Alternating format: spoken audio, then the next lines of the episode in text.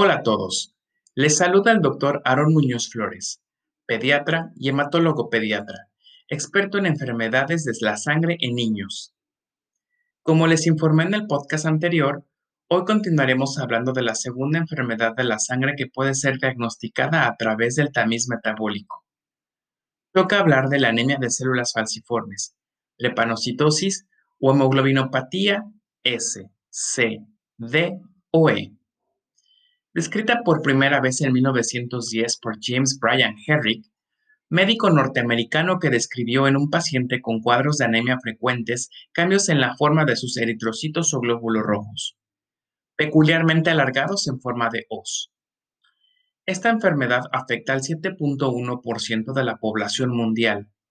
Es muy frecuente encontrarla en regiones como África, Arabia Saudita, Grecia, India y zonas endémicas para la infección por malaria.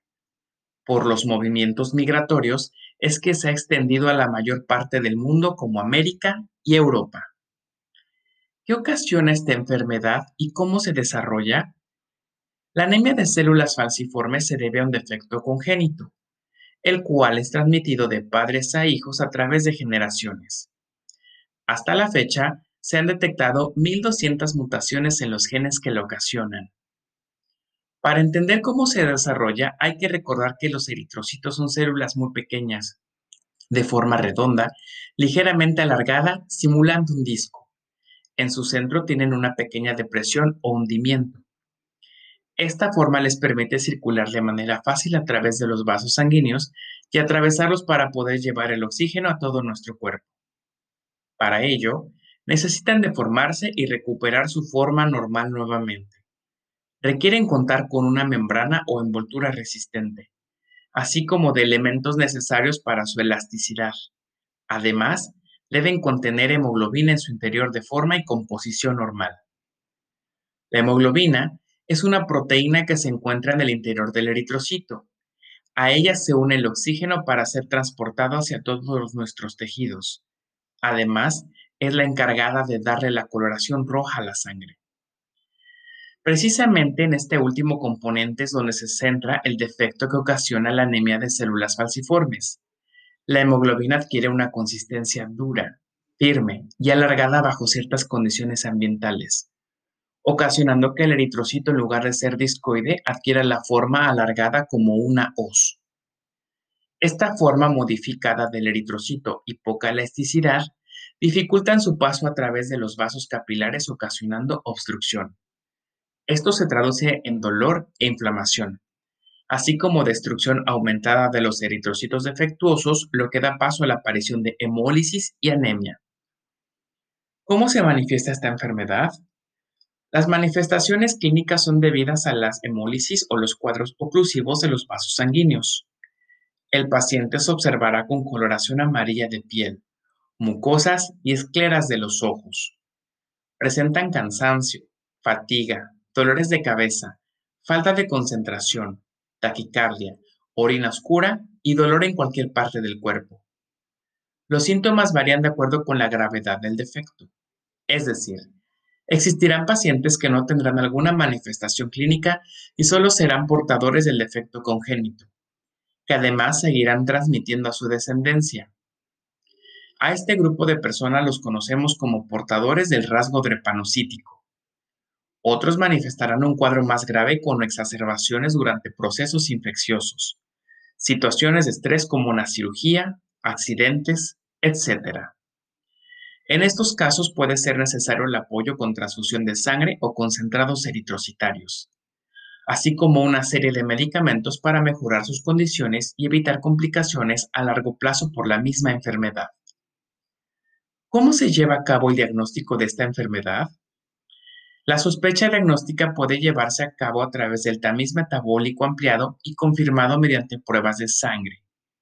Se puede realizar biometría hemática, revisión al microscopio de la forma de los eritrocitos, electroforesis de hemoglobina, prueba de inducción de drepanocitos y niveles de bilirrubinas. En poblaciones vulnerables o con antecedentes familiares, Puede hacerse el diagnóstico incluso desde antes del nacimiento del bebé a través de estudios en el líquido amniótico. ¿Cuáles son las complicaciones de esta enfermedad? Existen una serie de complicaciones que pueden ser esperadas a lo largo de la vida de los pacientes que padecen esta enfermedad y las describiremos brevemente a continuación. Crisis vasoclusivas óseas. Se caracterizan por dolor de huesos de intensidad variable. Pueden ser leves, muy tolerables y de rápida resolución, o bien graves e incapacitantes, las cuales deben ser atendidas en la sala de urgencias. Infecciones sobre todo por microorganismos como el neumococo, meningococo, haemófilo influenza y salmonella. Para evitarlas, existen esquemas de prevención con penicilina y vacunas. Secuestro esplénico. Esto significa que el vaso aumenta de tamaño, ocasionando una mayor retención del volumen sanguíneo. Este fenómeno aumenta la anemia por secuestro de los glóbulos rojos en su interior. Crisis aplásica significa detención en la producción total de los eritrocitos, principalmente cuando hay infección por parvovirus B19. Síndrome torácico agudo. El paciente presenta tos, dolor torácico y o dificultad respiratoria. Cuadro muy similar a una neumonía. Accidentes cerebrovasculares. Se presentan hasta en un 10% de los pacientes, con mayor frecuencia en los niños de 2 a 6 años. Sobrecarga de hierro. Significa acúmulo de hierro en órganos como corazón, hígado, páncreas, entre otros. Secundario a la transfusión de concentrados eritrocitarios frecuentes. ¿Cuál es el tratamiento para esta enfermedad? Lo podemos dividir en medidas preventivas y tratamiento médico.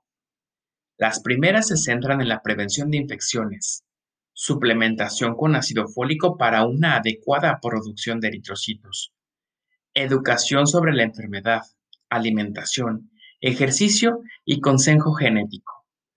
El tratamiento médico incluye la administración de hidroxicarbamida, medicamento que evita que los eritrocitos se adhieran y obstruyan tan fácilmente los vasos sanguíneos. Transfusión de concentrados eritrocitarios en caso de crisis graves o anemia crónica grave Administración de antiinflamatorios y analgésicos para las crisis oclusivas. En el caso de sobrecarga de hierro se administran medicamentos que eliminen el excedente. Los llamamos quelantes.